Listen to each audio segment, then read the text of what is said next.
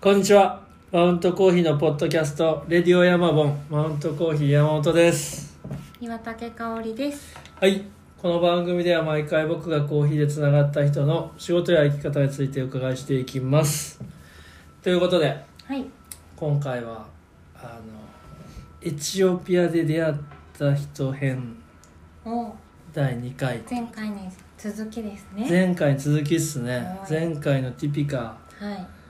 ヒロさんに続きはい今回ははいスタンダードジャパンの淳さんに来てもらいました よお邪魔します。ろしくお願いしますよろしくお願いしよろしくおま願いす。しいやまーとにかく最初が下手だったですいやいやいや、そんなことない っすナ。イスだねバッチリっすありがとうございますもう二ヶ月、一ヶ月ぶりぐらいですか。いやいやいやえ、も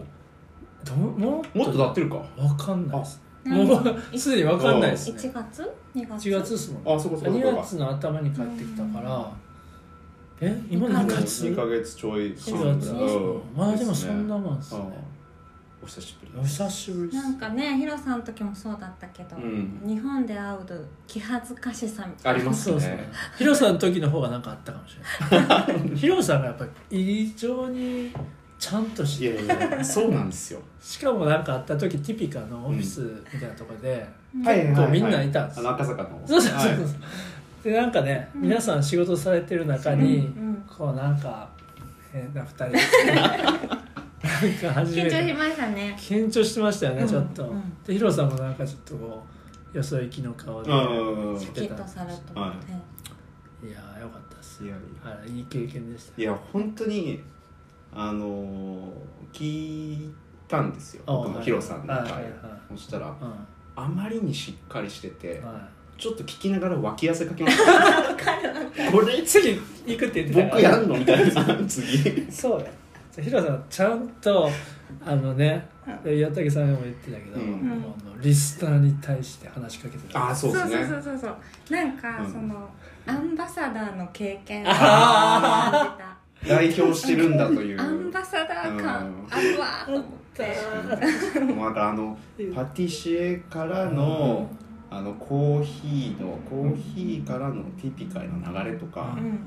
なんかすご出い来綺上がってます麗につながってて、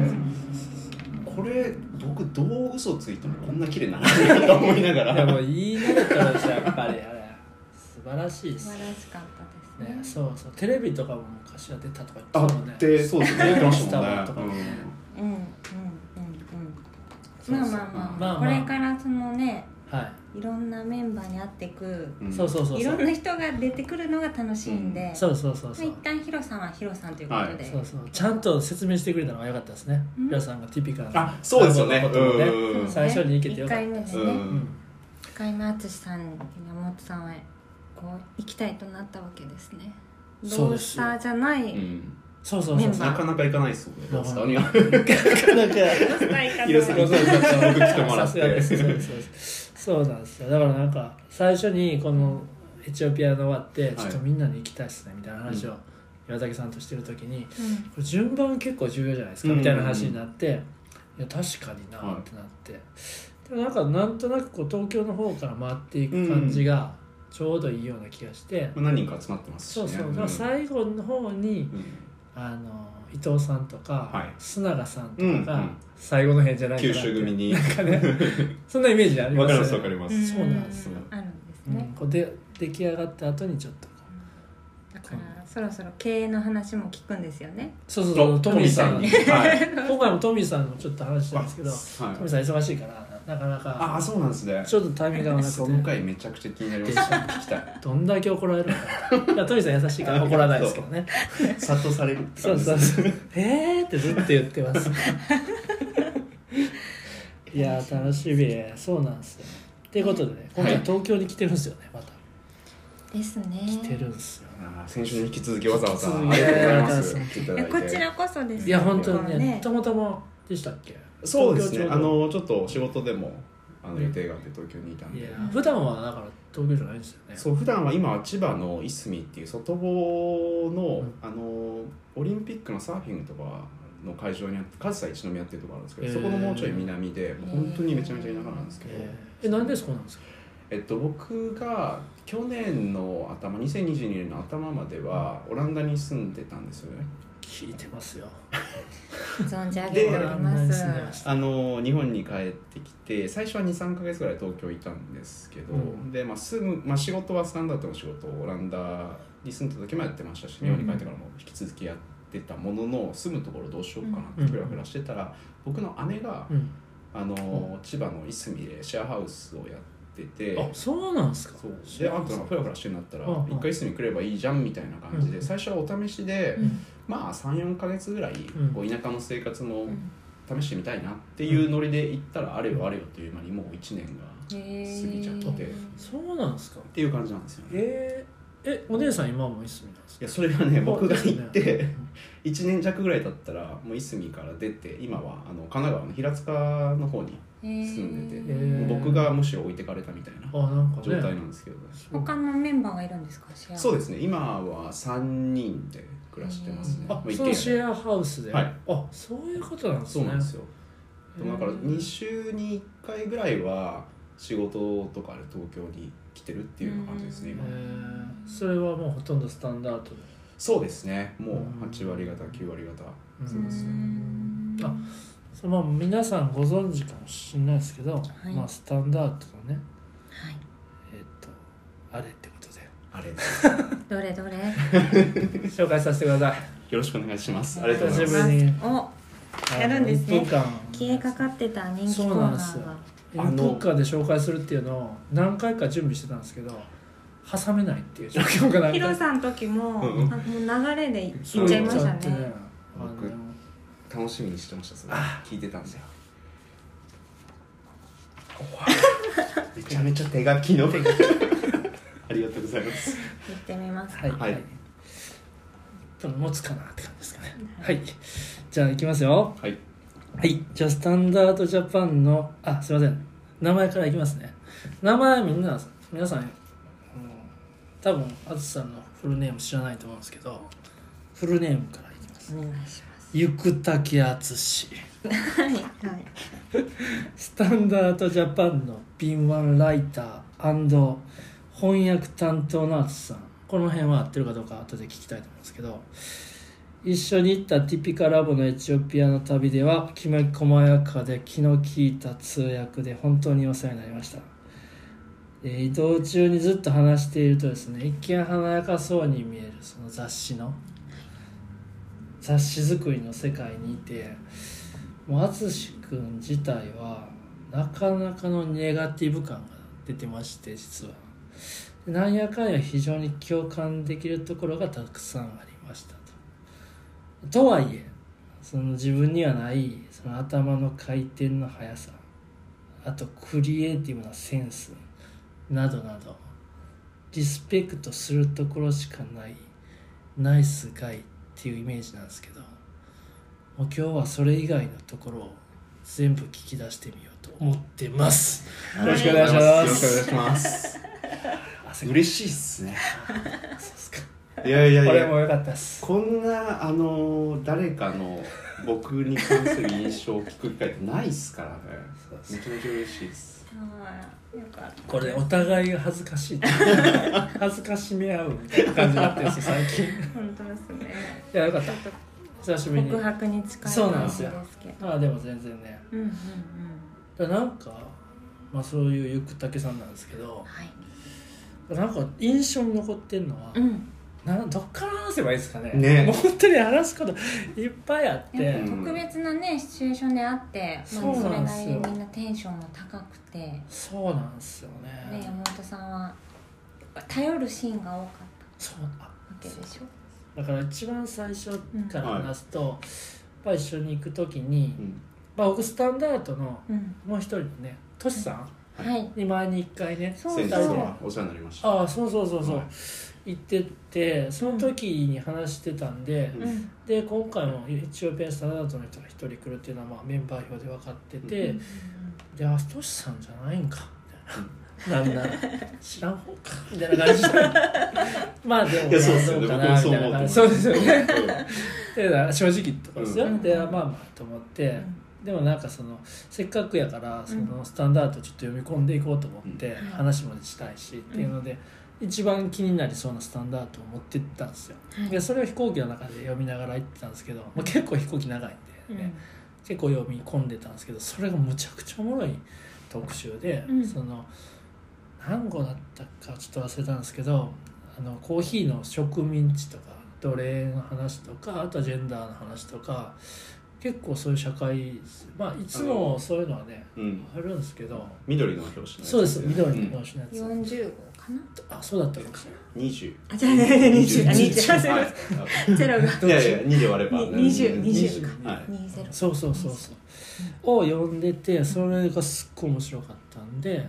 で今からエチオピアっていうタイミングだったじゃないですか、うん、そうでしたね、ねでそれ多分会った時にうんその話をもうそう言ったんで俺成田でお会いして僕もそのサナダの都市が、あのレディー・ラマボンでお世話になったはい時のことはもちろん知ってましたし、うんそれも聞いてたんで、うんあ山本さん来るんだと思って、うんで多分その最初の集合場所みたいなところに、はいはいはい集まった時に「あのあ山本さんですか?」みたいな「サナダのです」っていう話でキュッとカバンからうんそれを出してくれてうん「読んでましたよ」みたいな「めっちゃ面白いっすわ」ってうん言ってくれてで僕の山さんの印象っうて、んまあ、エチオピアにいる時もお話ししたんですけど、なんかインスタグラムとか写真はいはいはいで見るのがほとんどで、うんまあ、その都市とあの録音したポッドキャストもちろんあのもちろん聞いてはいたんですけど、うんどっちかというと写真のうんうんうん影響が強くて、うんなんかすごい雰囲気ある人だなとはいはいいうふうに思ってて、なんかこやりまうす話しかけたらた多分すごい寡黙なうん資料深い方なんだろうなというふうに思ってたらめちゃめちゃフレンドリーだったっていそううでのすねが第一印象ですでにギャップがあったんですよね。そうよく言われるんですよあとあの音楽めっちゃ詳しそう 全然詳しくないっていう話をずっとやってまそうしたそういえそうばそういうやり取りをずっとやってましたねすごいですね思い出してきたなみたいそのな見た目の印象が、うんギャップがね、もう不思議なもんですよね。あ、だからインスタグラムとかよくないで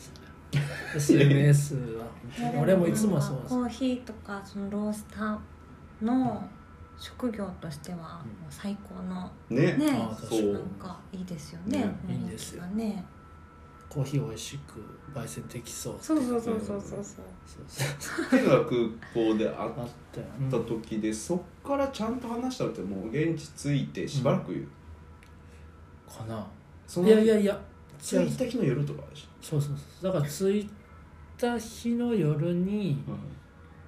え、着いてどこ行ったんですっあの淡瀬山空港着いてそっからちょっとなんかリゾートホテルみたいなけ？あ、ですよね。ともころうだとす思ぐっにてまた移動してましたそうよそうね。国内線乗って移動して、でホテル着いてでキックオフのやつが。そうそうそうでそうその夜に。あそうだあご飯食べてそうそうそう。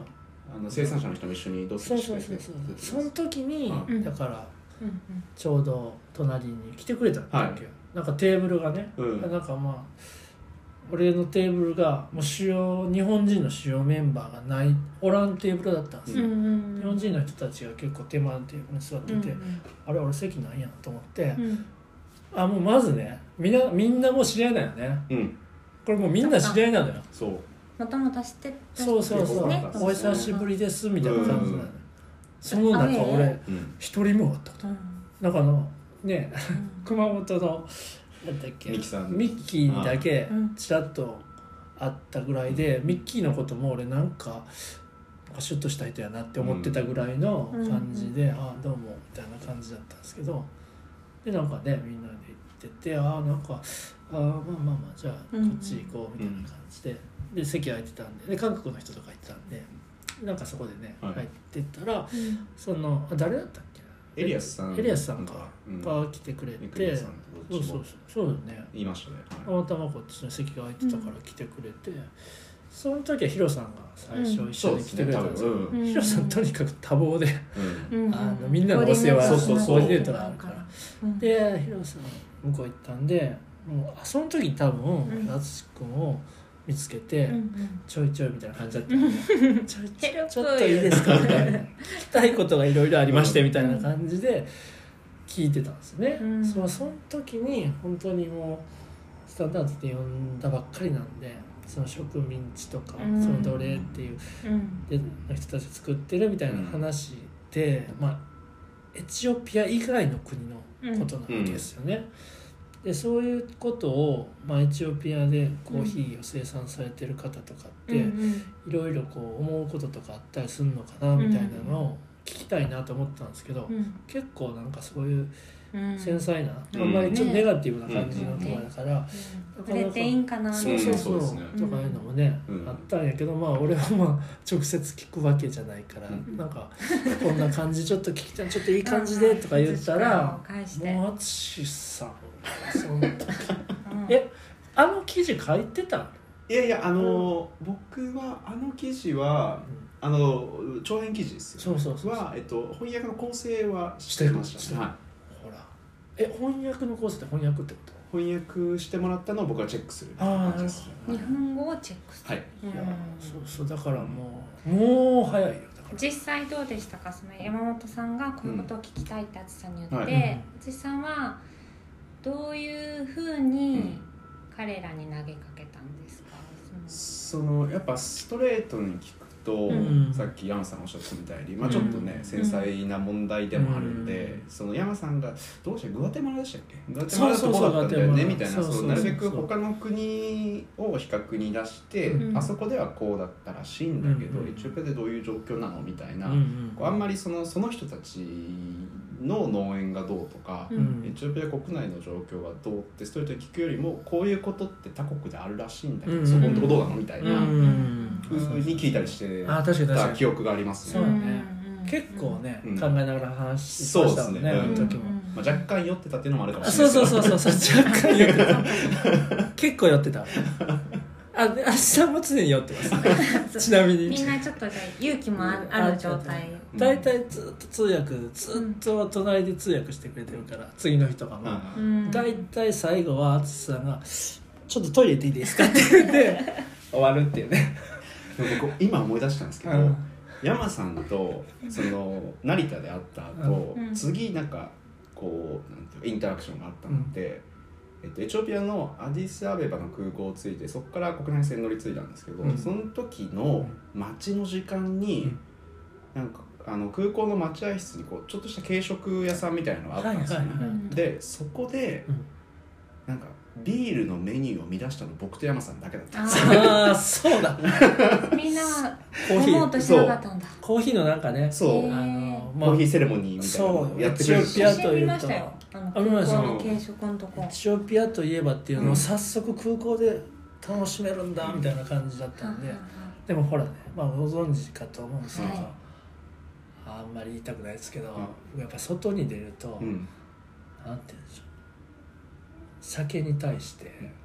自由になるってうまいこと言いました ね自由になる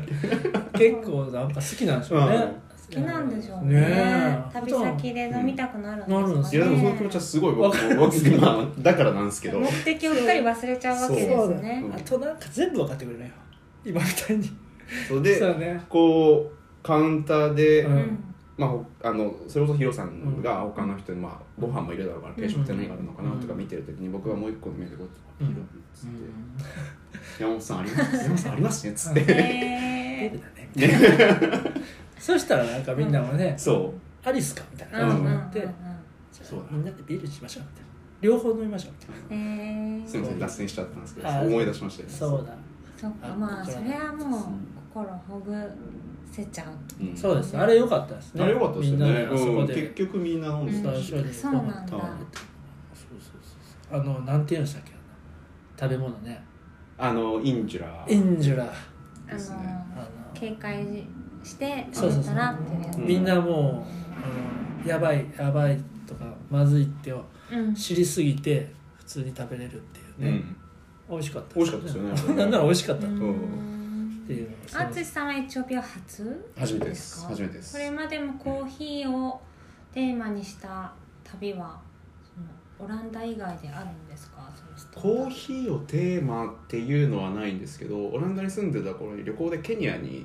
行ったことがあって、えーそうなんですそねの時に、まあ本当にあの現地のツアーみたいなので、うんあの農園に行ったんですけへど、ーまあ、結構あのナイロビから近いもう本当にちょっと都市からまあ30分とかうん1時間弱ぐらい車で移動したところだったうんで、んなんかスペシャルティの農園って感じではなかったんですよなるね、ほどなるほどうんまあ、もうちょっとこう、まあ、観光農園に近いような感じだったんで、うんちゃんとしたって言ったらうんあの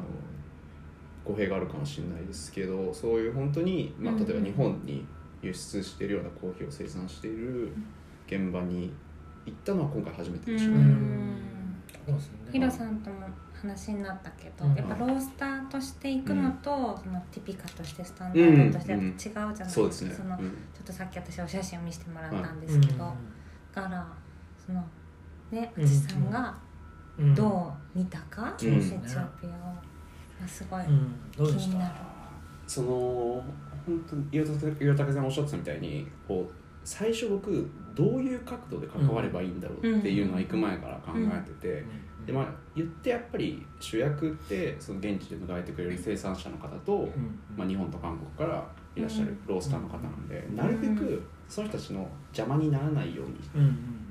こう行動しようっていうのがうん最初にあったんですよねうんう。んうんえ僕はあくまで目的としてはその旅の記録を文章と写真で残すための要因として言ってるんで、まあなるべく本当にそこのあの日本と韓国のロースターの方々のコミュニケーションとか、両者と生産者のコミュニケーションとかをうん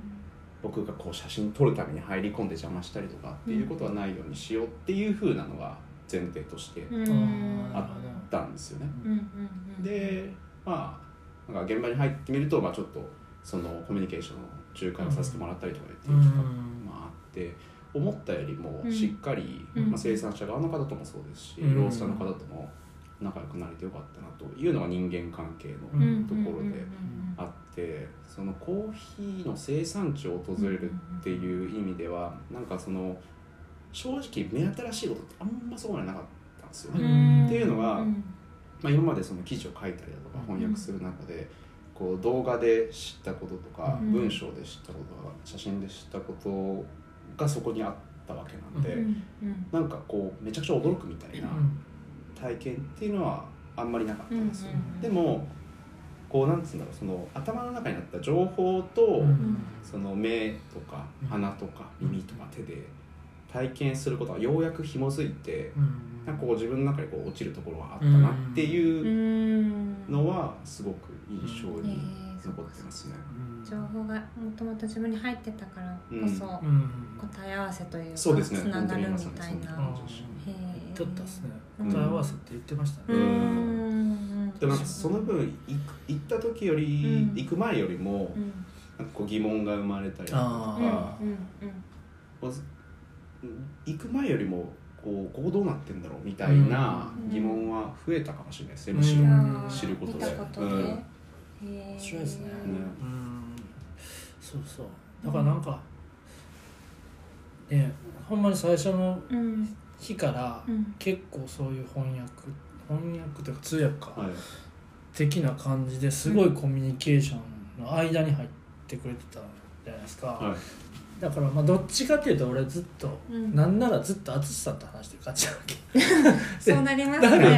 ね、でなんなら淳さんがずっと多分うその生産者の人と一番話してる量多いわけじゃないですか、そうですよ、なんかその辺もうん結構違うんじゃないかなっていう気がするんですよそうね、ですね。そこはかなり役得あだっーたなって感じはしましたねあ。ー正直。そう結構だからね、うんまあ、通訳はもちろんやってくれるけどそれ以外のこともうん、ずっといろいろ多分聞いてる時間もあったやろうし、自分で辻さん自身が聞きたくて聞いた質問とかってああったんですかあっちで僕自身が聞きたいあその起点は例えば日本うんうんのロースターの方からされて、うんうんでなんかそこで落ち着いちゃったけど僕うはんそれ追加で気になるけど、うんみたいなのはうんうんありましたね、うそんの植民地的な話もそうでしたし、うん環境の話もそうでしたし、だから僕自身というよりもそのいただいたアイデアに乗っかって追加で聞くみたいなのはあー結構あったかもしれないあですね。ーだからおや互いり取いいりっすすよるね、中で、うん出てくる確かにみたいなうんいやそうそうだからすごいうん良かったですよなんか深まりますよね、なんかお互いにこうやってそうですねうんあ確かにそこも気になるわってういんう感じとか、うんいやーよかったですねなんかスタンダードにね、うんうんついてなんですけど、はいその編集長のとしさんは、調べてみたら、うん35回36回の回にうんレディオに出ていただいてて、2回にわたってうん出ていただいて、うんその時にその「スタンダード」っていう雑誌の成り立ちについて、まあ、聞かせてもらったじゃないですか、じっくりねそうですね、うんそれでとしさんが私の認識ではうんとしさんが淳さんを誘ってスタンダードチームにうんうん淳さんは入ったと。はいいう認識で、そうだからなんか淳さんがどうコーヒーと関わってるかっていうか、ううんんそのがやっぱまたトシさんとは違うんだろうなっていうのもあるし、そんな淳さんがまあエチオピアに行くわけだから、うんんまたまた違うだろうしみたいな,、うんなんかそうですねコーヒーとの距離とか、はいそのなんていうんだろう例えば自分の話だと、うん私もこういうふうにレディオとかさせてもらってるけど、うんうんただコーヒーが好きなだけな人っていうか、うんもう全然知識がういんつまで関わっても深まらないみたいなとこがあって、まあ、だからこその良さを信じようみたいなとこがあるんですけど、そのスタンダードをつを作る上でもどうコーヒーとの距離を取ってるのかうんうん気になります。そうですねうんもともと都市の場合はうんずっとコーヒーも好きだったし、うんそのスタンダードジャパンに関わる前もスタンダードの購読者だったっていう経緯があるんですけど、うんあーうん僕は彼ほうどんすごくコーヒーに興味を持ったわけでもないです、うんそのカフェという空間は好きだけど、うん例えばじゃあコーヒーの品種とかうん生成方法とかうん生産方法について詳しかったかっていうと全然そんなことはなくてうんそれはもう本当にスタンダードの仕事に関わり出してからの話なんですよね。うんでえっ、とさっきのエチオピアでちょっと答え合わせみたいな感覚があったっていうのもそうなんですけど、基本的に何て言うんだろうこう情報だけ先走ってというか情報が先行してるんですよね、基本的に僕のとコーヒーのうんうん関わり合い方って、うんなんかすごくこうトップクラスの人の話を聞いたりとか例えば僕がスタッフに関わりだして2年目ぐらい、ちょっと経緯を説明すると僕もともとえっ、と一翻訳者とか、うん一ライター、うん一フォトグラファーみたいな感じで最初関わってて、ううんんああそうなんですねでそこからだんオラだんンいらっしゃる時、そうですねうんうんはい、オランダでフリーで翻訳とかライティングとかやってた時に、あの都市から誘ってもらって最初は文章周り、でそこからまあ写真とかもううんんお手伝いするようになってそこからどんどんこう守備範囲が広がっていって今の役割になってるんですけど、うんそのまだ外部翻訳者ライターみたいなう時に、んあの2018年にうんオランダのアムステルダムで、えっと、世界バリスタチャンピオンシップの決勝がえあ世界大会か行われてて、うんその時に 日本からあのコンペティターの方がいらっしゃってたんですようね。んでたまたま僕オランダいるし、ーうんでスタンダードの仕事もしてるしっていうのでちょっとそこのまあ通訳というか案内役おーオランダの案内役みたいな感じで関わらせてもらってて。いきなりコーヒーのこと1年前まで全然知らなかったんですが、まあ、日本のトップレベルの方のお手伝いをするってなって、でその時にあなんかコーヒーってこんなだったみたいな、えどんなだったんですかもうすごいんですよあの練習その時は、うんあの今渋谷のアッシュで働かれたりとか、フリーでうんあのディレクションとかバリスタで石谷さんが、えー、と日本代表として出場されるっていうので、うんその練習の風景とかも一緒にいて拝見してたんですけども本当にあの引き終わった豆をどう効率的に振り分けるかみたいなのとか、もう本当にこう単純な動作を何回も何回も繰り返してやるんですよね。へーで僕はコーヒーの世界にそんなのがあるのは知ら全く知らなかったですし、うんで実際に、あのー抽出したコーヒーを飲ませてもらったりとかもしたんですけど、うん僕が知ってるコーヒーとはもうもちろん全然うんものが違うとかっていうので、うんあんまり知らなかったやつがいきなりその世界トップレベル、日本トップレベルのコーヒーを味わっててこれどう解釈したらいいのかう なん正直あんま分からなかったんですよね。うあで、まあ、そういう経験があったり、うんで実際にもうちょっとこう深くスタンダードに関わるようになって。うんまあ、記事書いたり翻訳したりなともう全然知識が足りないから、うんまあ、本読んだりだとか、うんこう勉強するわけですよね、うんで、まあ、なんとか翻訳したり構成したりあーライティングしたりしてっていうのでどんどん情報は溜まっていくけど、うんじゃあ実際僕がバリスタの方とか、うん焙煎されてる方と知り合いかつそうでもなくて、うんうんで本当にだんだんオランダの現地のコーヒー業界の方と少しずつ試合になったりだとか、うんまあ、日本に一時帰国した時にコーヒー屋さんに行って、うんこうお店お邪魔したりとかしてようやく本当になんとなくその、頭の中とうん現実が紐づいていったっていうので、うんこう常にこう情報が先行しててう、んそれを人との出会いを通して、なんとか自分の体の中に落ち着けてるっていう風な感覚はありますね、うんああなるほど特殊っすねじゃあやっぱりじゃあだと思います、うん違いますようねんなんかこうお店とか行く行って、うんまあ、なんか話の流れでうんうんスタンダードの仕事してますって言うと、うんすごい緊張される方とかいるんですよあね、ーいやそりゃそうだコよーヒーね大丈夫ですかみたいな、うんいや確かにって言われると、まあ、僕はど素人なんでコーヒーに関して、いや美味しいですみたいな感じなんです言よっねたんかいいやいやっていうのはすごいそっかちょっと恐縮なんですよねあー確サかにンダードの方が確かにねななりますなりそうですね、だいかやらもう本当にもう常に学ぶ学ぶ側です僕はああなるほど面白いですね、うん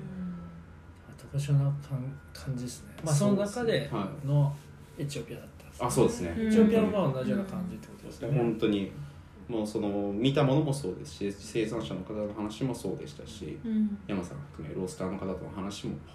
そういうふうにうん店舗運営とかされてるんだとか、あそういうふうに焙煎のこと考えられてるんだみたいなーのを本当に話聞きながら同時に学んでって感じでしたね。淳さんから見て、うはんい、ろんなロースターの方えがーうん、参加してて、はいどうでした、うんそれぞれの個性とかありましたよね。楽しかったですか、楽しかったです。あどうのやでっぱ車の中が一番楽しかったですそうね。すかなんでうんすやよっぱみんな、うん移動時間移動時間がやっぱりね、最初僕長めの時間の時に、うんカリオモンズの伊藤さんと、マンリーの砂川さんとあと上新君かなああそうなんだとか結構そこはねうんバラエティ豊かな感じで、んそうそうだからね車が4台ぐらいあったんですそうなんですよね。でその4台に常に乗ってる人っていうのがいて、うんまあ、そのうちの1人が淳う君ん淳君の車ってういうんのがあったうんん、だなんよか広チームそうです寿司チームみたいな感じでそうそうそうそうリーダーが決まったんですねそうそうそうでそこにうん好きなとこに乗ろうみたいなああ相乗りそうそうそういいで相乗すねりなのそうで本当にでなんか話したいそのテーマ淳君とかだからなんかスタンダードやってるからうんちょっとこうコーヒーっぽいカルチャーっぽい感じのところを話そうとか、うんでなんか経営のこと話そうみたいなところもあったり、うんでみんながね選んでそれはなんかね多分一番最初はそういうのじゃなくて、うん次の日ぐらいからうんそうしようかみたいな感じなんですうよんそうそうそうそうだったうよね、んこのじゃあもうみんな等しくいろんな人と話せるっていう感じでそうでしょうね。その都度メンバー変えてう、んそうなんかそのねよく話すんですけどこうコーヒー屋さんが集まると、うんスケール使ってなかったの俺だけだったみたいなよくあるんですよ。あーそうそうそうそうそうどうでしたそういうこうなんていうかロースターさんね山本さんもどうでしたって聞いてみたいけうんそうですど、そねうどうで したそのロースターさんごとの違いそうそうねそうなんかコーヒーに対するはい向き合い方がやっぱり何を大事にされてお店をしてるかとかうん豆をお客さんに届けてるかもなんか違うのかなって、うんで私はこう山本さんぐらいしか一緒にお仕うんそ事うですすねる機会ないから、どうですそっかかねみんなスケール使うんだって感じうんかも逆にねそうもそれそれもう少数派よ聞いてる人ズコってな ってるいやなんかでも今回行った人はみんな結構同じような、うんねある程度のねキャリア積まれてる方々そうでうん感覚で俺が本当にいやうん本当に俺がみんなし、うんなんかもうなんやろうん割と皆さん分からんけど、うんその日本でね、うんまあ本当割とキャリアを積まれてる方ですよ、でなんかイベントとかで知り合うのはねよう分からんのやけどなんかみんな多分そうだそうですよねと思いますねい行かれてないイベントですか、もちろんでなぜかっていうと多なんで分広島勢がそこに行かないのよ多あ分で声もかからないんだって、そういうこと、うんでなんかへー九州はねまあだって九州で仲いいしうんありますようんうねんで関西とかあれうんなんでなんやろ、俺全然そういうの行ってなくて、ん本当にみんな初めましてじゃない感じの中に俺一人初めましてで、うわーと思ったんですけど、うんでもなんか本当に皆さんいい人というかねなんかほんま優しい人ばっかりででやっぱ感覚も合う人が多かったですよね、そうです全然なんかなんて言うんでしょそっかだからマウントコーヒーはね、こういうポッドキャストやったりフはいリーペーパーしたり、ちょっとこう特殊な活動をしてるんですかね、うあこういうのやってる人はいなかったですうね、ん確かにでもなんか僕そういうのをやりとり山さんと他の方のやりとりとか見てて、うんうんでそれですごいなんかもっと親近感というか山さんいいなって思ったのは、うんあの隠さないんですよねなんかあそれねあそれ僕知らんすわみた いなああそう開き直りねいや違う違うあ違う違う 違う違うんですね。っていうのをなんか知ったかもしないしそうそうそうあのうん本当別に相手が年下とか年上関係なく教えてくださいっていう姿勢なのがこの人すげえなっていうのすごい思ってたんですよ本当すにごい多分ねお伝えしたかも言しれっなていくですけれどたような気がしますね車の中でもうんうんうんそれはもう俺が大事にしてることの一つですねうんそうですね、で それしかできないからいやいやいやいやいやいやもう本当にまあでもね、うん同じよ同じだと思うんですよコーヒーに対しての僕の姿勢も、はやっぱりもう知らないことが多すぎるし、い、ううんんうん皆さんね本当になんていうの俺本当知らないこと多いというか、う同じような感じで、はい知識がどっちかっていうと俺知識ない派やから、は皆さんこう知ってるい、ことを、なんか全然まあ焙煎のスキルとか、うんまあ、カッピングもそうやし、うんはいコーヒーに関しての知識がやっぱり少ないなっていうのは自分うでんこう認識してるから、うんまあそういうのを知ってるような人とか、そういう話になった時はまあいろいろ教えてもらおうみたいなうん姿勢でいないとなみたいなう感んじでもそのよよくこはいれまでもいろんなゲストの方とうん話すときに、うんうんはい時々出るざわざわああそうそうそうざわざわっていうざわざわの話やりましたねうんそうざわざわ、うんなんかそのポッドキャストをやる中で、なんかのタイミングでそのまあ妹さんの中にあるざわざわみたいなのと、こう向き合った時期があったんですよね、うんうんそのざわざわの正体を、まあ、探っていくみたいなのを経て、まあ、うんうん今あそうのかもですね山本さんがあるんですけど、そうそうそすごいざわざわしとったわけですううよ、んこの俺のざわざわは何なんだみたいなね確かにそうだったわでやっぱり横のつながりで同じロースターさんとかちょっとやっぱ SNS とかでいい感じのかっこいいお店 のロースターさんとか見るとざわざわざわざわしてそうですね近づこうとしないみたいはないそうそうそう警戒してうんそれまさにその話を、うんそのさっき僕冒頭で僕の紹介してくれた時にネガティうんブうんうんさがあるみたいな話をしてくれてて、うんそれがあの僕担当の車がネガティブカーになっ何た時があったんですよ。それそうなんだその時が山さんとあとうんエンバンクメントのノムさん、うん野村さんっていう方がいて、うんと僕の3人だったんですそうそうそうへー共通点ってこネガティそうとえー、そうな んだあすごい意気投合しざたわざわするのみたいな「わかる」誰かなんかやったら「わかる」みたい なブあれめちゃくちゃ盛り上がってまめしたっねちゃくちゃ盛り上がってえそうー、わかるんですかざわざわわかりますよあ盛ーり上がりますよね山さんが言っててすげえ笑ったのがとあるうん有名な ロースターの方がいてうんで、まあ、そのコーヒーの質としてもうんすごく流しられてるし、うんその人自身もまあなんかシュッとしてる感じの方だと。ですねってなって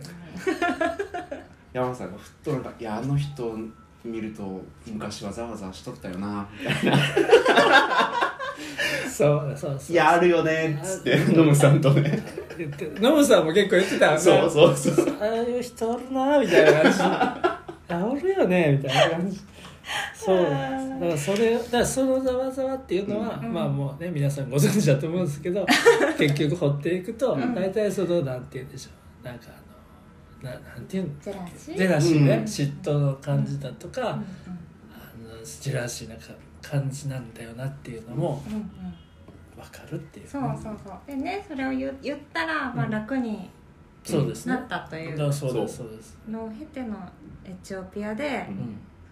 んそまあ、正直に行こうとうんああ確かに心を開いて、そうですねでもどっちかっていうと正直は先になったかもねああ正直でありたい、ああだからコーヒー屋ってうん僕らが始めた時からあ結構一人でコーヒー屋に立ち始めた時の最初の辺でそれ思ったかもしれないですね、うんーんあの結構最初大変だったんですよ、そのはいやっぱり一人で立ってるしなんて言うんでしょうお客さんに対してやっぱこう知らないことあっちゃダメじゃうないんいでやわかりますよその感じ、うんねコーヒーこんな 感じようんわかります分かってくれるそうそうそうコーヒー屋のなんか店主としてやっぱりこうなんていうの詳しくないといけないみたいな感じだった時にすっごいしんどくて、ううんしんどい思んないなみたいな感じになってたんやけど、でもやっぱりみんな自分よりも飲んでおじちゃんおばちゃんなんかさ、はい自分たちのよりももう飲んでる歴も長いわけじゃないですいやそうなんですよか。コーヒー下手したらって他のお店の知り合いとかもいたりしますから、ね、そうそうそうそううんんそしたらもう教えてもらうしかないやろみたういんな。うんここでもう知ったかしても、うんあれやからやっぱり教えてもらう体で、うんちゃんとこう聞いてみようみたいなとこからではあるんですよ、んそのお客さんに対してうも、んまあだからそれでそのなんかねだんだんそういうコーヒー屋さんに対してもうんそういうのがまあなんかそういう、もともとそういうのあったかもしれないですね、うんでもなんか例えばカッピング会とか行った時に、うんやっぱりなんかこう知らないとかわからないみたいなの思われたくないみたいな、のもあるから、うんそれは何なんですかねプライドなんでしょうねう、んまあ多分そうなんでそしれょうでね、でそれももともとそういうのあったけど、うんまあそれやっててもしょうがないなみたいなので、まあ、き聞いていかないとなみたいな感じでやってたんやけどやっぱり自分のなんかうんねねわかると思うんですけどうん自分のざわざわに向き合うのは結構大変だっうんたですね、うあんれ。でなんかこうあまりにも SNS で出てくるわけですよ。うんまあ俺がフォローしてるから 結局自分から迎えに行ってる買いに行ってんだもらいに行ってんだよななんかずっと腹立つなと思ってて腹立つとも思ってたうん最初はうんいやいや何やこれうんなんかちょっとイラッとしてるのかなと思ってたら本当にだんだんなんか腹立つなって なってこれはあまりにもおかしいぞうんってなってななんか多う分車の移動中とかの話ですよね、あれうんうっんうんまあそうですねねそしたらなんかそれは嫉妬ですかねみたていななってね嫉妬ですねとか言ったらすっごいさーってなってそうそこその話を聞いて「あそうやねってなるんですね」みたいな話をでそうなんね嫉妬って思ったとて、うんそう思ったとてよ、うんみたいてなかうんうんそれが続くだけなんじゃないかっていうあはそう感じなんですね。解決はうん僕も山さんが今言ってたようなことってすごくわかるんですようん実際あるんですようねんで僕もざわざわの正体を突き止めていったら、まあ、それって結局嫉妬だよねとか、うんうんその嫉妬の奥を見るうと、んまあ、負けず負けん気うんとか、うんこう自分はできるはずみたいな変なプライドみたいなのがあって、だからそれをそれに気づいたとしても、うんどうやって自分の中で押し付けるのかっていうのは分からないなって思ってたんですけど、うんその社内でも話したんです最近僕ちょっと、うんあこれかもって思ったなって、僕趣味でうんボルダリングやるんですよね。ああでうんうんでこれねボルダリングって、その筋肉ある人がうんうまいとかじゃないんですよね。うんその重力があるんで筋肉があったらそれだけ体が重くなるから、うんうん手で支える重量が増えるんで、うんきつくなっちゃうとかっていうのがあったりして子供めちゃめちゃうまいんですよ、うんうまいお猿さんみたいそうああやっぱそうなんや。で僕が行ってるところでも子供断然僕よりうまくて、うんその言ったら自分大人だけど、うん子供に負けてるっていうのを目の前で見せつけられるんですよね、うんうん僕がさっき必死になって半分ぐらいしかいけなかったやつを、うんひょいひょいひょいひょいって子供が登ってってああすげえなって思った時に僕の中でちょっとなんか解消されたものがあって、うんへえそこはざわざわしなかったんですねそこはもうなんかこうこんなにあの面と向かって見せつけられたら「いやすげえな」っつって「うまいね」みたいなことを自分が言えるようになったのはほんの少しですけどうんうんさあってその山そう本さんのさあに近いそう近いのがあなうんるほっどてでそのネガティブ感の中では その自分が全然だってネガティブに見えない印象としてこの淳さんのそうでしょ、うんネガティブなんですようん彼は嘘嘘だ嘘だうんもうそういうとこからもうネガティブなんですよだから自分が負ける場に身を置かなきゃいけないっていう話をねその時してたあんあですそようだそんな話もしましたねなんか負けるわねうんだからなんか大人になってくると、んまあ、仕事に関してもそうですそれ以外のこともそうですけどなんかこう自分が心地いい場所に身を置きがちで別にそれ自体には何も悪いことではないんですけどなんかその自分が足りないとこうんろに向き合わなくていい場っあに身を置きがちで楽な方にそううんそうですねてなるとなんかどんどんガードだけ高まっていって、うんでガード高まってたらそこを破られた時のダメージめちゃめちゃでかいんですよ、うん多分。うんあのちっちゃい、まあ、ボールでリングとか結構どうでもいいようなところで、その壁をなるこほう崩していくような場がうもっと僕には必要なんだろうなっていうのをそっかそっかは今すごい意識してますねな。るほどどあそういうことっすねは大変やねマジでい、そうなん です。で大変だねそうなんですそうそうなんですよえー何なんだよねなんかあでも分かる分かるよその、俺もだからカッピングとかも、まあ、うん俺なんかもうど真ん中やけど、うんだからもう行きたくないなみた いな人多分めちゃめちゃわかるんですよ。そうでしょそう行きそたう。くねえなと思うけど、まあそこをなくして、そのまあ必要ないことだったら別にいいんですけど、うんだからそのエチオピア行った後に本当にカッピングのなんか自分のできなさよみたいな感じが実感したし、はいそこが絶対必要なんだなっていうのも分かったから、まあやらざるまあやることになるやろう、ん。でまあ全然なんてそれはまあしょうがないねみたいな、うん今まで通ってなかったからそれやっていこうみたいな感じではあるんだけど、なんかそういうのですよねうん。何らかの苦手意識があるってことですかなんかその何かに対する要は自分のもうだってこういう年代になると、うんうん得意なことは得意でもうん苦手なことは苦手って結構パキッてしてきちゃうじゃないですか、うんでもいいとこ伸ばすしかねえなとかって思っちゃうんですけど、いやだからうん俺が思う淳分析としては、うやっんぱり自分がダメなところをうんもう認めりゃいいのになんかそれ認められないんじゃないですか多分分かんないですけ どたまにそういう人いますよいやでもそれはあると思うんですよ。本当いやに。そそんな話もなんかストイックってことですねなんかそのとね全てにおいてそのそうできないところがあるっていうのが許せない嫌なのかなやっぱなんなんすかりなんなんやろね。ね子供の時からですかなんか、いや結構強いかもしれないですそうね。そうそうこれ性格かなって話になったもんねうん、でもなんかその話の流れで山さんに、ういん、やでも俺開いたら楽になったでスタートがざわざわ 期そう二人の話話ざわざわ期を抜けて恥ずかしいスタートから恥ず全かしい然恥ずかしくないで全す然恥ずだかってしくない僕めちゃめちゃ感動してましたからねそのそ話う3人でめっちゃねね一個ずつ蓋開けていったもんみんなだから今のこの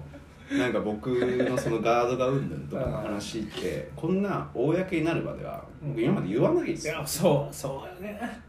わかるよいやそれわかるわかるいやそれは本当に僕これマジでうんあのこの間お送りしたお手紙にも書いたんですけどあそうねその開くことをしていかなきゃいかんなっていうのはうん本当に山さんエチオピアで山さんとの出会いからすごい意識してることなんですよね素晴らしい素晴らしいですよいやいやもう本当なんですよこれマジでいやねでもあの時その話になったもんね、そうそうそうそうだからなんかなんネガティブっていうかね、うん僕らなんなんでしょうねノムさんも含めてどでもあれ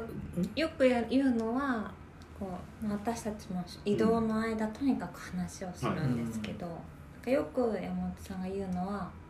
人の人にどう思われてるかうんをすごい意識してるっていうのを聞いて、すごい新鮮なんですようんそれえは。あ岩竹さんないんですかそういうのない岩竹さんはね、うないんですよ羨まマしジいで ずっと開きっぱなんですそうよ。なんだよ線ないんですかないです。えでも、まあそれはなんか多分自分は冷酷だなって思ってて、ーうん要はなんか人に興味をそういう興味はないイインタビューとかする時の興味はあるいすごいあるんだけど、はいなんかこう比較みたいにならないんですよねうーんもうその人はその人でもう独立した存在として話を聞いてるって思いますあそうインタビューとしてはすごい興味持つんですけど、そういうななんて言うんだろう日々の暮らしの中日であんまり人のことを考える余地が自分にないかもしれない、はい自分のことに精一杯すごくないすごいそんな人おるって思うよねおるんじゃないですか、うんいやおるんだね実際ねそうそうそうで実際どうやらそれ本当っぽい本で当らすしよいなんかいつも新鮮なんですよへでー聞くと俺大も新鮮やけど大体なんかどう思われてるか気にしてるっぽい、うんあそうそうそうーまあでもそれあれやなありますめちゃくちゃありますめちゃめちゃあるめちゃめちゃありますそんなそれが全部に多うん分反映されてるような気がしますよ、これ多分ねあのジェンダー的な話も関わってくるところだと思うんですよいや僕は私もそれは思いますあそなうんかちょっとだけあのあんま深入りしてもあれなんで、うん簡単に話すと、うんえっと恋バナユニットの桃山商事っていうユニットがあって、うん多分ポッドキャストとかもされてるんですけど、うんそこの、えっと、中心でされてる方が本出してて「うんうんさよなら俺たち」だったかな、ううんんとかがあって、うんでその中で、えっと「Doing」と「Being」っうていうん対比の話をされてて、ああすごい岩竹さんもううなずいてる Being だそう Being うんそうで私 Being だその、えー、と彼が本の中で言ってたのはその、まあ、もちろん全員に当てはまるわけじゃないんですけど、えー今年資本主義社会においてはこう Doing で評価される価値、うんだから自分がどういった価値をうん他者に提供できてるとか、どういうふうなこう功績を残したとか、っていうのが、まあ、評価されがちでかつ、まあ、そのそういったその仕事とかをこう偏重的に評価される男性がこれまでの社会では多かっうたと。っんてなった時に、男性は doing にフォーカスしがち、ううんんでその功績とかうんできることって比べやすいんですよね、ううんんじゃあま実績あね焙煎の大会で何位になったうとうか、んいくら事業として売り上げてるとかうんうんでもうんそれって再現ないし、うん結局その山さんが山さんである、うん岩竹さんが岩竹さんであることが大事なわけで、うんそっちをうん重視しないと結局 doing に追われて、こう、まあ、燃え尽きちゃうというか、うんいつまでも終わりがない競争に参加してることになっちゃうよねみたいな話がああなっるてほそこ僕結構ずっと腹落ちしたへーめっちゃそれやんえそうなんですよどねでうわ俺のことやえおーやっぱそうなん やうんみんなやっぱそうなんですよね、だからもっと自分という存在を大事にしなきゃいかんないないいけないんだろうねと。それはもう常日頃思いますよ、なんだろうね。いやなんかこうねいややっぱり自分がさそのそのままこう受け入れりゃいいんやろうなとは思うんですけどね、うんできないならできないでそうなんですよ。別に本そ当れに。が悪いわけじゃない、うんそうそうそう。ね分かっててもなんかやっぱ難しい、難しいでしょ本当やっぱそのさっきのコーヒーの話と同じで、うんうん頭では分かってても、あーそれをうか体となじませるのはやっぱ体験が伴わないとダメなんだろうなといや思いわますね。かるわかりますよすごい分かり合ってるこの二人分かり合ってるそうなんですよね。なんか心が思っちゃってるから、そうもうすでに、うん心がなんか人の目気にしちゃってるそうかなんらですよ、どうしようもないですよね。うんそれごまかしてもしょうがないし。そうなんですよね。なるほどねなんかマウントコーヒーに私がまだ販売でうん、はい。まあ入らせてもらってる時にプライスカードをこうスチレンボードみたいなのに貼ってはカッターできるっていう作業があるんですけど、うん私がめちゃめちゃ不器用で、うんカッターとかがすごい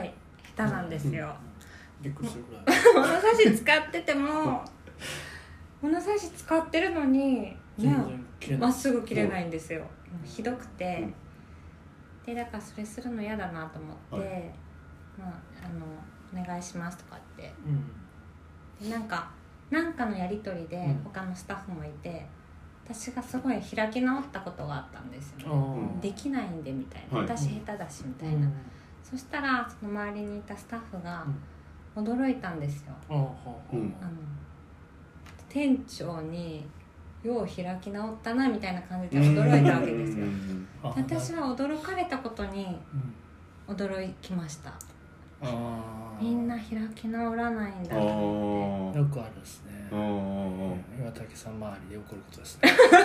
ね ざわざわっとあれみんなと違うみたいなそうてだからやっぱりそういうその私はもうできないことをなるほど逃げ続けてて、うんもうマジで開き直うんりまくっちゃっててまあでも絶対そっちの方がいいですよ絶対いいよね絶対いいですよそれができるでもそうやってお二人みたいに向き合って、んこうなんていうか乗り越えていくわけでしょその、苦手と向いき合やってでもねうん僕それいいなって思うのは、その何かを自分一人でできるようになろうとすることってあなんか広がりがないんですよねーあーで例えば岩竹さんがじゃあまっすぐ切れんわっつって、うん誰かお願いってなったら、まあその足りないことって他者とのつながりを生むと思うんですよね優しいこれ本当にそうなんですよじゃあ僕が多分僕だったら切れんなっつって家帰ってなんか定規の使い方うん肩の使い方が練習して、うんそれで終わまあ例えばできたとしてね、うんできましたってなったら、そのプライスカードを作るっていう作業がうん僕の中で完結しちゃうんですよね、うんでも岩竹さんがじゃあできんはこれでもプライスカードのこうこう文字書くとか、うん印刷するとかそこはできるから、うんこの切るとこだけお願いってなることで、そこでその人新しいその他者とのつながりが生まれるから、うんきっとそっちの方があるべき姿だと思うんですよ僕は。えへめっちゃいいやつ救われたそれはめちゃめちゃわかん ないあお姉ちゃんあわかった言ってもうたわ言ってもう たかるよだからなんかうんでもそれ俺もそれめっちゃ分かっ、うんあの思ってて結構そういうのをやってるんやけどなんかここ最近ねそのエチオピアから帰ってきた後に、うんその本当に自分に足りないとこってカッピングのスキルと、うんうんあとはその経営のスキルやなと思ったんですね、まあそれ以外にも実はあったんですけどその時はもうそれやと思ってでそれをまあやろうと思って経営とかもちょっと今まで全然気にしてなかったというか、はいピンときてなかったけどちょっとやっていこうみたいなことを思ってまあちょっとややってたんですねまあ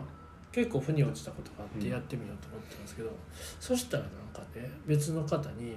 「それでも自分がやりたいことと違うんだったら、うん人に任せてもいいんじゃないかと」うんまあ、さっきの話でね、って言われて「ええー」ど っちと思って。確かに確かによと思ったんですよせっかくやる気にそなうっやたる気になってんのにねのにな確かによかったよみたいなっていうことがあそるうですねでもそういう人がおればもちろんね、ああの任したいんですけど、なかなか数字見てくれる人っていうのはなんかおらんそうですかよねら、うんまあまあうんっていううんごにょごにょみたいな感じですよ。でね、あもう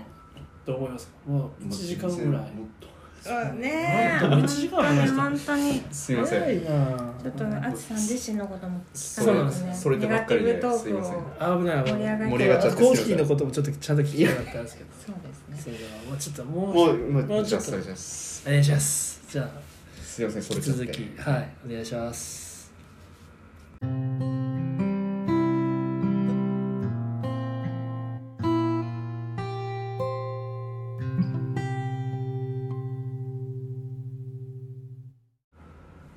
はいっいてことですね続きや続いてまた尽きないです尽よきないのはもうネガティブってないけどこういうトークがもうずっとこんなんですよねえすごい共感し合えたわけですそのね一旦これ置いといていいですかそうですね行きましょうそうですねいや俺いくらでいくらでもできますかそうらでこすれね。いくらでもいけるからね。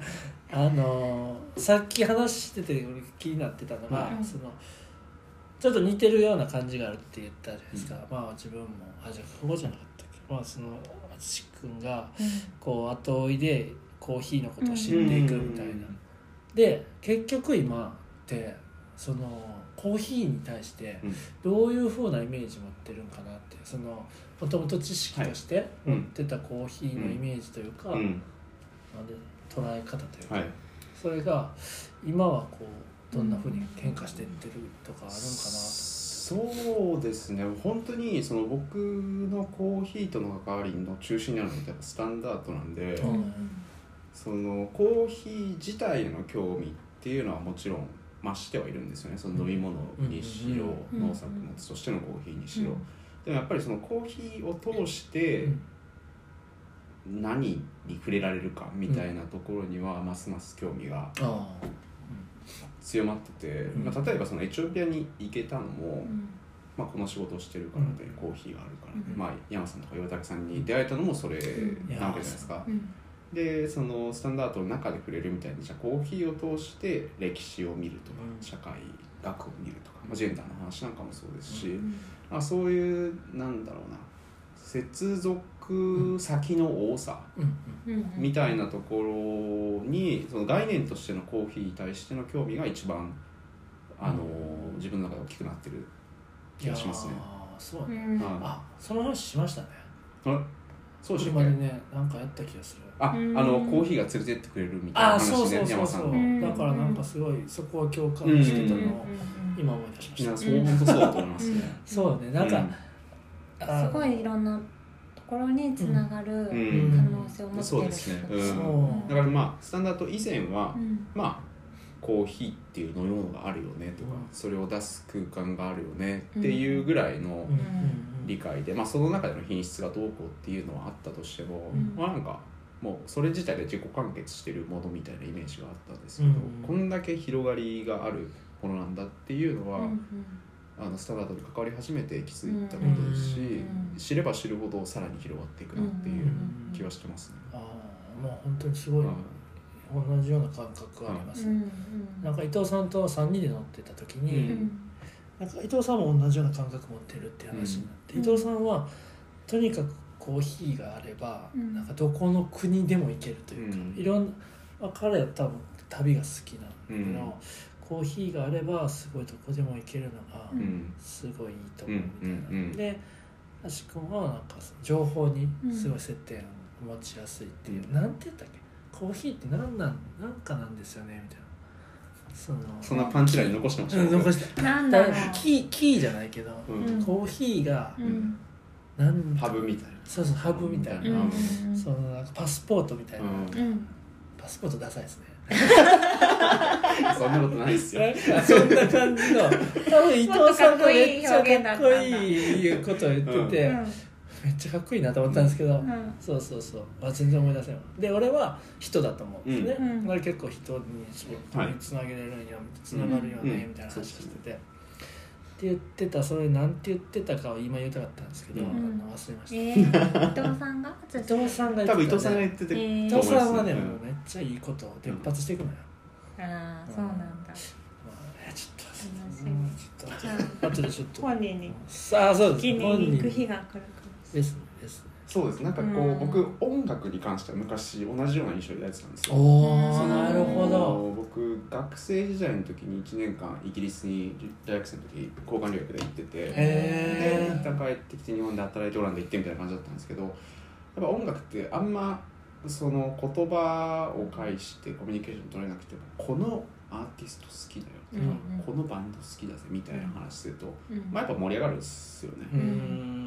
んでそこでなんかその過去の記憶を共有してるっていうのもあるし、じゃあそこから一緒にライブに行って新しい記憶あの経験を作ったりとかっていうのもできるっていう意味では、うんまあなんかそのコーヒーに近しいところもあるかなとはあ思うんーですけ確かにどねうん、でもコーヒーの方が広い感じがしますねああ、なんなんでしょうね。それカルチャー的な感じ。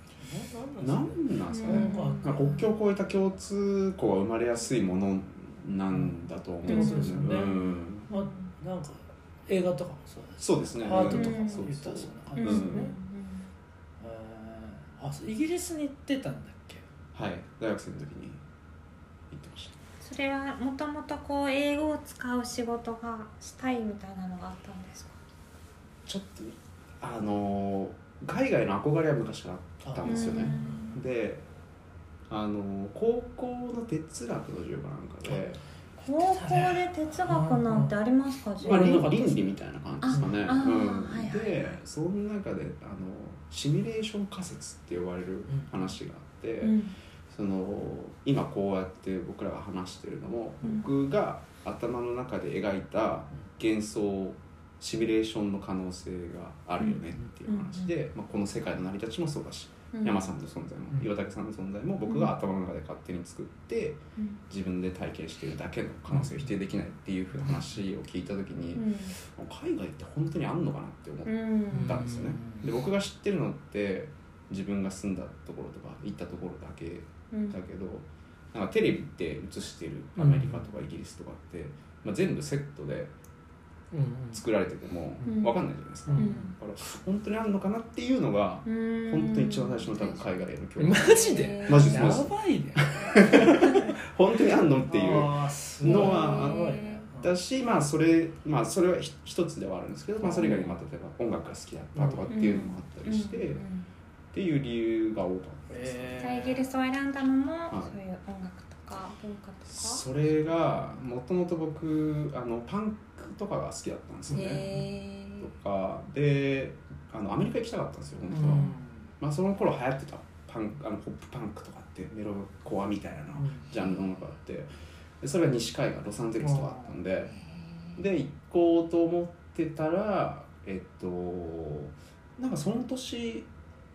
留交換留学があったんで大学と提携してるとこしか行けなかったんですよね、でなんかそこ今年ないから枠が、うんでその代わりに今年から始まる新しい大学あるようんって言って、イギリスのエクセター大学南西部にある大学なんですけど、うんここは新しいのあるけどどうみたいに言われて、まあイギリスかみたいな、うんへー全然イメージねえけどそなみたいな感じだったんで、うん正直あんまなんか別に良くも悪くもイメージなかっうんた、うんでまあ行ったら楽しかったですし、うんまあ、その後だんだん好きになっていったって話ね文化的にもへへーー何が楽しかったんですかやっぱライブっすねあやっぱ音楽だよもうなんか大学うんのキャンパスの中でライブやるんですよで知ってるバンドとかも全然来るんですよ、へーしかも安くへーっていうのは楽しかったし、まあ、やっぱりあこう あの外国あったみたいなあー存在したみたいな本当にある確んだ認できてよかったなっていうのもありましたしえーそのヨーロッパで旅行行けたっていうのもねあーそそうっ本か当にもう新しい体験づくめだったバんでンドもしてたんですかあのイギリスではしてなかったんですけど大学にいた頃はへーしてましへたーパンクいやそれはねロックなんですけどでもそれもたまたまその一緒に仲良くバンドやってたやつらが結構、まあ、なんか若者らしくない音楽を聴いてて、うんその彼らに教えられてイギリスのバンドの曲とかも聴いてたんで、うんあー留学行く頃にはなんとなく素養もへいーい説というか、なんとなく分かってたっていう感じでしたねベースとかですねベースでしたよく分かり ましたベーねスベース側ですね 垢抜けないベース側ですよ えいやベースはすごいいいですクーよルな感じでねすねあえー、あそうですねへーって感じであしそっか、はいそうなんですねで1年行ってたはい一回帰ってきて帰ってきて大学卒業してうんえっと都内で1年半ぐらい働いてましたねあそうなんですね、はい一回働いて、はいそっから辞めたんですかそこを辞めて転職と同時にオランダに行きました、へあーー転職したらたまたまオランダだっそうですねその時は、えっとまず新卒で入ってた会社は結構ちっちゃめの会社で、んえっうと、ん言語サービスを提供してる会社だったんですへねー翻訳とかああや翻訳っとぱか英通語訳とかそうというのあかるんだそうですねででも僕自身は作業はしてなくて、うんあの営業兼コーディネーターって呼ばれるうん職種で、うんまあ、営業はまあお客さんとの接触なんですけどコーディネーターっていうのはその案件に応じたた、うんああの案件に合った翻訳者の方とかうんうん通訳者の方をアサインするっていうああなる仕ほど事をしてたんですよねうんだから僕自身は別に何もしてなくてただこう仲介をするみたいな感じの仕事で、でしばらくして、まあ、大学生の時に1年イギリスいてその時ってまあやっぱ学生なんで、うんまあ、言って生活ってね親にお金出してもらってるみたいうんうんうんな側面が大きいんで、まあもうちょっとちゃんと自分で生活してるぞという日本母国じゃないところで自分の足で立って生活できるようになりたいなっていう気持ちが芽生えてきて、それで転職先を探した時にたまたまその日本のオランダでの現地法人のうんうん採用を見つけてでそれに応募したらたまたま受かって。へだから24の時かな、うにオランダに移住してーうんでそこで都市にあったんですよえー、すごいね24でオランダに行ったんですね、はいうんうんうんねえオランダありますか行ったことないんですよでもなんかオランダに行ってる、まあ、友達がいて、はういんまあ、知り合い、うん、知り合いがいて知らないんですけどなんかオランダはとにかくオランダ語なんよみたいなああ英語もできないから、はいでオランダ語はとにかく難しくってどこでも使えないみたいな、うんうんそうですオラねンダしか使えないから大変やわみたいなこと言って、そってかなんかあんまり英語こが通じないんですかうどうなんですかうん昔そうだったのかなわかんないですけどめちゃめちゃ通じましあ本当ですたかあだから僕オランダ語ほぼ覚えてないですもんでもそうだねあオランダ語って結構ね、うん使うとこがオランダしかない、オランダとベルギーとあー南アフリカとかぐらいかなあうーんそうなんですよねそうそうそうオランダいやオランダでの暮らしですよ、ねえはいどうなのなんか僕最初、うんそのトシと出会った会社ううんんでめちゃめちゃ働いてたんですよ、えー、で僕が新卒入った会社って結構あのちゃんとしてるって言うとあれですけど、うんまあ、業務時間的にうも、ん内容的にも、まあ、すごいいい人たちが集まってた会社で、うん温かく迎えてもらってたんで、うんですけどそのオランダで入った会社結構ねハードコアな日本企業だったんで、あーその深夜まで働いたりとかえーあったんですよねそれは日本の人たちが現地で働いてるんですかそうですねあの現地の人もいっぱいあいいててうん全体の3分の14分の1ぐらいが日本人でしああやたっぱそう、ううんんだから言ったら僕はオランダで初めて日本のサラリーマンやったんですよねなるそほうどかちゃんとそこは日本スタイルなんだそうで すねっていうのがありましたね確かにオランダとか緩そうやもんね、そうオランダうのんあのーなんていうんでしょう労働環境自体はもう日本とほぼ対極にあって、うんそのシックリーブって言ってその病欠の時は有給使うんじゃなくてその病欠用の休み使うから有給減らないとか、へとーか、まあもうみんな本当に9時5時でかちゃんと帰りますし、ううんっていうのはちゃんとしてました、えー、そんな中は全然違う仕事なんやいそうだったんですえよー、なんでなんでまあでもそれやるとやっぱり伸びそうやもんねまあ、っていうのもありましたねお客さんがそのオランダ現地になるとはいえやっぱり取引先って、その日本企業のヨーロッパ支店とかあヨーロッパ法人っていう感じだったんで、まあ、お客さんはお客さんである程度日本の相手を日本働き方してる人が多かったっていうのもあるんですけど、そういうもんなんですどねこ行ってもそうなんですね、まあ、ある程度まああると思いますねええーーレアな経験ですよねそうですねどうどうだったんですすかげえ嫌でしたねあやっぱすげえ嫌だだってみんなや嫌いだよねねいやは友達は、い僕あんま働きたくないんですよねあ 元は軽い俺も分かっちゃっただからまあでも本当にあのお世話になりましたしあー学んだことも多かったし、うんまあね都市に出会ってそこで会った今ねこういう仕事をしてるっていうのもその会社があっだからなんでうんうんではありましたけどだからもう2年半ぐらい嫌だなと思って辞めたんですよ、ね、あそうなん転ですか職しうて、んえっと、金融機関に入ったんですよへでそれもあのビザの関係があって、うんそのなかなか現地企業にももちろん応募したんですけど、うんそのビザ僕がそのまま対戦するためにはその会社がこうある資格というか、うんある認定を受けてないと僕のビザをサポートできないみたいなうん制度があって、ううんまあ、それってやっぱり海外企業だとも持ちやすいというか、やうんやりやすいですよね。うんうんでかつ日本企業だと、まあ、やっぱり日本語を喋れるってアドバンテージがあるので、まあ、結局日系の金融機関にえうん転職して、うんまあさらに合わなくて、ああそうなんだ金融機関へーでそこでもうすうすね、俺働きたくないみたいな感じだったら、うんま気づきそうだけど、あうん、そそこ行そったうとて金融系選んだんですねおっしゃる通うりで、あのん、そこがうん、さっきの「Doing Being」の話にもつながってくるんですけどほうほほうほなんかそこまでうん少なくともその金融機関に転職した時までの僕って、う、うん、やりたいことよりもうんできることをベースで今度は選んでたんですよ、ういやーそれもわかるのなるほど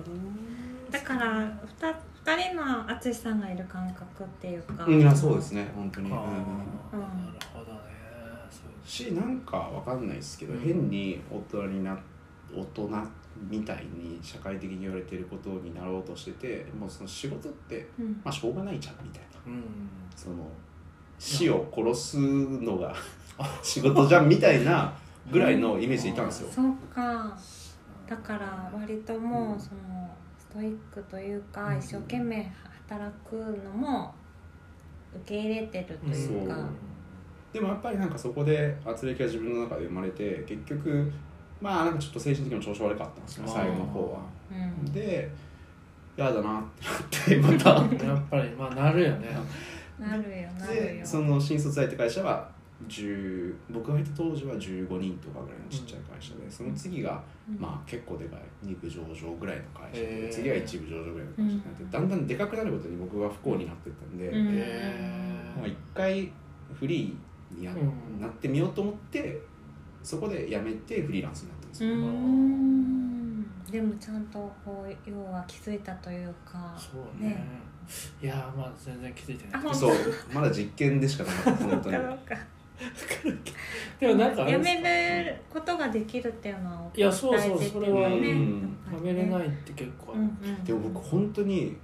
その金融機関辞めるときにやべえどこれ辞めたらどうしようと、うん当時僕267ぐらいでそっかそっかまだ20代後半で123社みたいなうん確かに感じになってどうしようかなって思ってなぜかわかんないんですけど思いついてうんあのマラソン走れたらうん何でもできんじゃねえかと思っ なてんかそれどっかで聞いたことあるやつですね。なんかそう思う思いがちなのね多分26バカですバカだから男の子はた試そうとするそんうでそすうね。 でなんか、まあ、マラソン走ってゴールできたからもうこれだとなんなんかあっても自分四十二点一九五キロ。あえー、すごいなんかできんだろうって思って、もう走った次の週ぐらいにやめますって言ってあ、やめる前に走ったんだ。うんすごいっていうなんか寒いことやってましたね寒いねいやいいじゃないですかいいえねその時の仕事も翻訳とかのことっていや全然違いますあのー為替とかを提案しおおマジで預金取ってくるとか全然違うやんそうそうあそれはでも英語で英語の場合もありましたし日本語の場合もありましたし、あーはい、すごい。そうなんですで何のフリーランスになるんですかその時に、えっと、翻訳だったんですよねあうーんその仕事があんのフリーになってたやめまるかたまその時僕結構テクノロジーに興味があってうんニュースサイト読んだりとかうしてたんですよんえねテクノロジーに興味があるー そうすごいなその頃って、まあ、なんかアプリがいろんなのが出たりだとのかいろんなスタートアップがこうんう日本でも、まあ、もちろんアメリカとかヨーロッパでも出たりしててなんかすごい興味があって個人的に読んだりしてたんですようね、んうん。でそしたらそこの、まあ、結構有名なあのアメリカ初の、うんえーテクノロジー系のウェブメディアの日本語版があったんですけど、うんそこは翻訳者探してるから、ああなるほどあのトライアルできますよみたいな、うもうんたまたま見つけてようんく読んでたメディアだったんで、ちょっとやってみようっつって、うん送ったら、OK ってなって、へーでその時にうんこのぐらいのお金もらえるで大体このぐらい働くとしたら、まあ一人なら生活できんなあって思えたんで、うんうんうんあじゃあ大丈夫かっつってああなるほどって感じでしたねああそれが本当に一番最初でしたねうんなるほどねでやってたらまあなんか知り合い伝いとかでうん声かけてもらったりして、まあなんとなく生活が成り立ってでっていうもとはいえですよ。うんその四十二点一九五走れ。だだけれどうんそれがもう覚悟は決まるって感じになったんですかね。ねそのフリーでやる覚悟みたいな。うんなんて言うんだろいやわかりましたなんかそのう。ね。とはいえやっぱりその今の仕事をうん辞めうてんこうフリーになろうみたいな感じはそんなに嫌嫌だったってこと多分嫌だったんですよねめちゃめちゃあーだからそれは良かったなと思って、うんその自分の嫌なことが分かったうんし、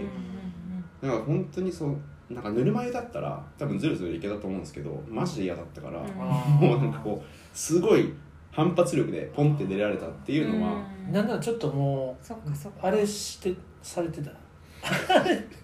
あれされてたもうなんかもう嫌すぎて、ううんなんかこうあれやったんやもうあれや ったあれやったんですよそうね出てこ言葉が出ないけどぐらいのそれが機動力になって、うんそうですね、えうんまあ、確かにちょっと嫌ぐらいだったらやってそうたそうかそもうしそれうんけどみたいなちょっとやらなことあるぐらいだったら別にね、うん我慢すればいいやと思ってたんですけなど、るはほれ無理どだ本気だってい、はそっかじゃあまあほんまよかったい、ねなんか翻訳を、うんあすごい本当に奥深い仕事だなと思って、うんうん憧れを持ってるわけなんですよ、はい私岩竹さは、んはねはいうん、すごい素敵だなと思って、なんかその単純に技術だけじゃなくって、うやんっぱその人の日々の考えとか、うん姿勢とかセンスがうんすごい多分言葉選びとかにねとか伝え方にやっぱ影響するから、はいすすごい素敵な仕事だなと思っていて本当そうしいっすねうんだからいやなん俺そうなんかですよね翻訳ってどうですかそのなんかこう淳さんのポリシーみたいなのがあったらしい、あのいやでも本当にそのあの今岩竹さんおっしゃってたことがうん難しいところでもあるしやりたいところだうんうんっていうのは本当にあって、あのまあ一番その初歩的な翻訳の理解って縦を横にするというか英語にあるものを日本語にするっていうのがあると思うんですけど、うんうんまあ、当然そんな簡単なものではなくて、うんうんそのやっぱ言葉ってそもそもすごく不自由なものじゃないですかその自分が考えてることとか思ってることって言葉に表現したらまあ半分言えたらいいぐらいだと僕は思うんですよね。うんででもその背景にはそれと同じ量ぐらいの思いがあって、でそれをじゃあ翻訳するってなるとその言葉になっていることの背景までうん読み取ってそれを違う言語の文化圏の人に伝わるような形で表現するっていう,、うんっていうのはっていうふうな感じで捉えてるんですよね、うんうんそのうん究極的な意味では。うんでもじゃあそれが、まあ、実際できてるかどうかは別の話としつつも、うんでもそれが理想形なんだろうなとうんいうふうには捉えてますうんね。うんだうんからすごいあの突き詰めるとすごく難しいしやりがいがうんあることだとは思いますけど、うん一方でなんだろうなそのやっぱ原作者が偉いっていうふうに捉えられがちだし、うんなんかやってることの割にあんまり評価されてない職業なんだろうなっていうイメージはありますね。あーうんうんだから単純に実際やってみううんんこっちがをこっちにしした人はいみたいうにんで済まされがちそうですっね。てうことたん。あうんー意で見もいけんねうんでもなんかその感覚もわかりますはねいそうそうそう僕もわかるんですよ。その感覚うんなんもかそう思っちゃう感覚も。実際にそういうふうにたうん真剣に携わってる人うっん。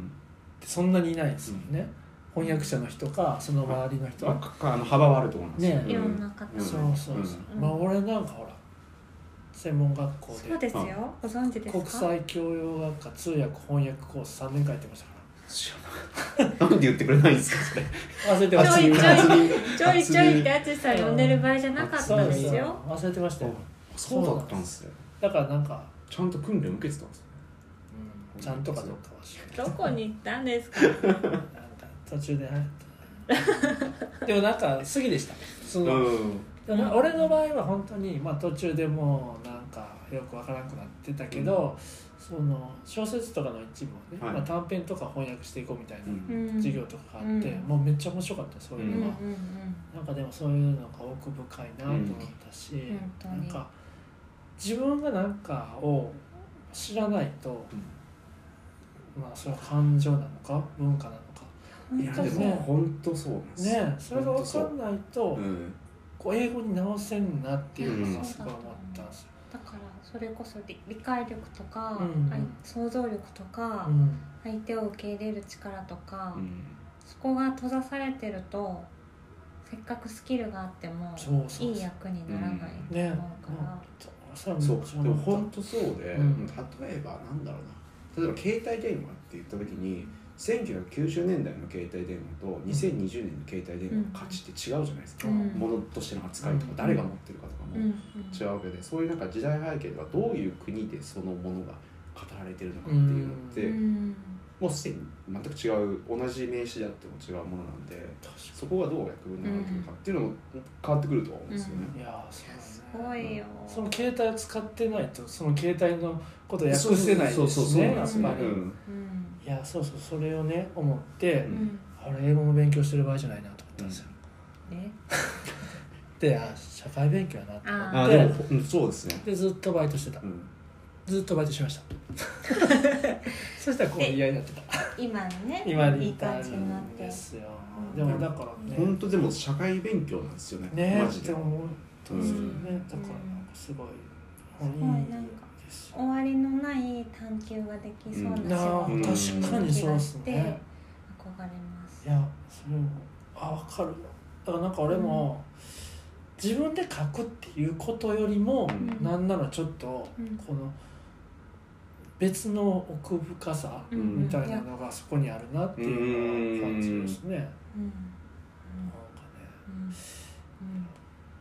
うんいい仕事ですねありがとうございますうんいやいいですいいですいや本当時間いくらあってもねね足りないっちゃ足りないんですけどでもあのこうやっぱうまいこと自分の中で整理がつくと気持ちいいうんあー習慣もありますねうん確かに時間いくらってはバシッと入ったなんかやっぱ好きなジャンルとかあやっそうでぱあすねるわけですか、うんありますねうんなんかねコーヒー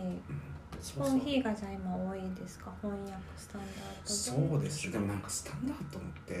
あの、まあ、それこそ歴史のねうん話もそうでしたし、脱脱植民地化の話もそうでしたし、えっと18号か19号かで、あのストレートエッジがテーマになった長編記事があって、うんあのマイナースレッドっていううんバンドのボーカルのイアン・マッケイっていう人がいて、その人がストレートエッジっていう考え方を提唱して、うんそれは、えっと、ドラッグもなしお酒もなし、で性行為もなしその禁欲的な生活を良しとするうん生活スタイルみたいうんなことを指してるんですけど、でその原文が、まあ、そのパンクの精神とあのフランスのミシェル・フーコーっていう哲学者の考え方をこうそこにあの関連性があるみたいな記事だったんですけど、うん僕訳したんですけどうん同訳するみたいになっへーてそのミシェル・フーコーの本を日本語でも難しそうなのに23冊読んでであなるほどおそらくこういうことなんだななるほどなっていうのを呼びながらで訳したんですよ。えーそのミシェル・フーコーは英語で読む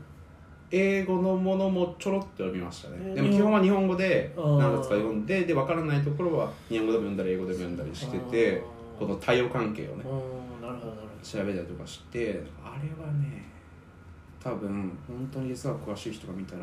これ合ってるってなってるところがほどえーゼロではないかもしれないってちょっと若干不安なんですけど気になる記事ですねチェックしたいですねえうんーそうだからそういう意味ではその翻訳は本当に視野は広がるかもしれないですいやー知らないと確かうにんなんか知ってることをただそのまま言葉訳しても、うんうんなんかたまにあの翻訳じゃなかったとしても日本語の文章とかでもこれ書いてる人自分で理解できてるのっていう文章に合うことってないでうんすうか、んで多分その時って理解できてないんですよ多うん分書いてる人っうて、ん入ってこないですそようねそうだうかんらそういうのは少なくともあのゼロにしないといけないっていうのはうん最低限のラインとしてはあー取られてますねなんか役所でもねこう訳文を読んでてもあー確かに気づいていた何回も同じとこ読うんんじゃうみたいなのもあるしうんスラスラーって気持ちよく入ってくるのもあるしいやそれめっちゃありますね面白いと思うそうだからなんかやっぱりこうなだから作ってる感じあり感じありますねなんていうのほら作ってるっていうか、うんこうクリエイトしてる感じ、いやうんあーそうですねねありますあります本当にありますそううそうそうんそうなんかそうなんだだから淳君ほら写真とかもする、うんなんか前ちょっと話してて面白かったのが、うん写真のジン作ったんですよみたいな話に後半になって、うんはいマジでみたいなうんめっちゃいいやんみたいな。うんで俺本作るのちょっと興味があったりしたからうんなんかその話で盛り上がった時うにん、なんでそういう話ことになったんかっていう話してて、うんまあ、やっぱりこうずっと自分でこう書いててその記事とかもまあ依頼されて書くとで自分でやっぱり書きたい記事ばっかりじゃないからそういう時になんかこう自分が本当にただやりたいだけで作るものがうんうんやってみたいみたいになったんだっけいや本当にそう,、おっねしゃる、そんなそういう感じ感じになって。うんわあなるほどみたいな、なんかそのアーティストっぽいこと言うねと思 ってでもなんかそれをなんか送ってもらって、うん買ったんですけどね帰買ってきってきててはいすごい良かったですよね、うんうんはい一緒に今まで見たんですけど、あありがとうございますうん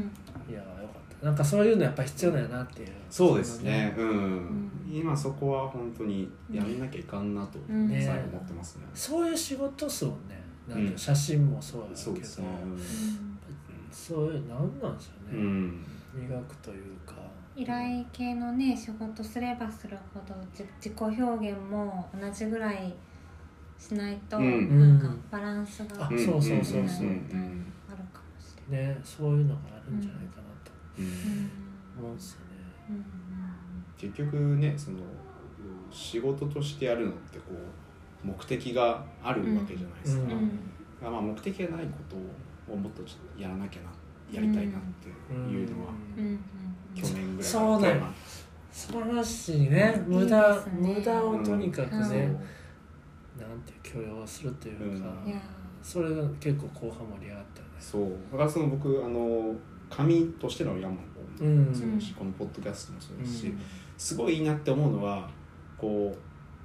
うお金にならないことやってていいなってすげえ思うんですよ、わざわざねそうねうんめちゃくちゃ失礼な言い方なんですけどいやいやもそれがすごい僕は好きだし、うんだからこそ続いてほしいなとう、うんそうですね、思ううんん、ですよね、確かに俺もだからこそ続けたい、うんなんかそれはなかなかねうんいいですよねうんなんかそんなんやらんすもんうん、でもねなんか一番楽しいとこじゃないですそうなんですよそうなんねですよ、う寄りん、道をするとういんう、そうそう皆さんにね、うん理解してもらいながら ですよスタッフのね確かにそこはねまた別の大変さがきっとありますよねそうでもやっぱそういう仲間がねうん応援してくれてるはずですよ 今も店長コーヒー入れないくせ に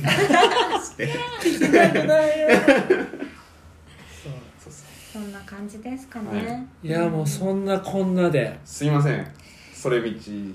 あいやいやいやいや全それ然ちゃっ全て然話がまだまだもうちょっと聞き足りないぐらいなんですけどもうこの後飲みに行くってことではいはい。そうしましょう。いやーありがとうございますいいですかもうこんな感じでそうそうあのそうもうそうそうあのあつしさんのおうん姉さんとやってそるポうそうそうッドそキうャストもあもうマジで、うんあのありがとうございクオまリすティ高いと思っいやて。マジでもうさっき聞いたレディオ山も恥ずかしいと思いつつです。あれも無駄な取り組いみのや一つそうだね大事わかる大事。なんていうやつでしたっけなあなあ最近なんしようっていうやつですこれねポッドキャスト仲ええな思っいて。やほんまにお姉ちゃんとこんな仲いいことあるん やね兄弟でこんな話すみたいなっていう感じありがとうござぜいひねます興味ある人ははい聞いてほしいです、よろしくお願いしますなんかジンとかもぜひね興味ある人インスタとかでねあはい販売できてありがとうございますそうはい見てみてください私たちこれからじゃあ飲みの場でちょっと延長。延長戦をそうね、はいすいませんじゃあそういうことで今回の「レディオヤマポンスタンダード」あつしさんでしたありがとうございましたありがとうごあざりいがまとしうたございました。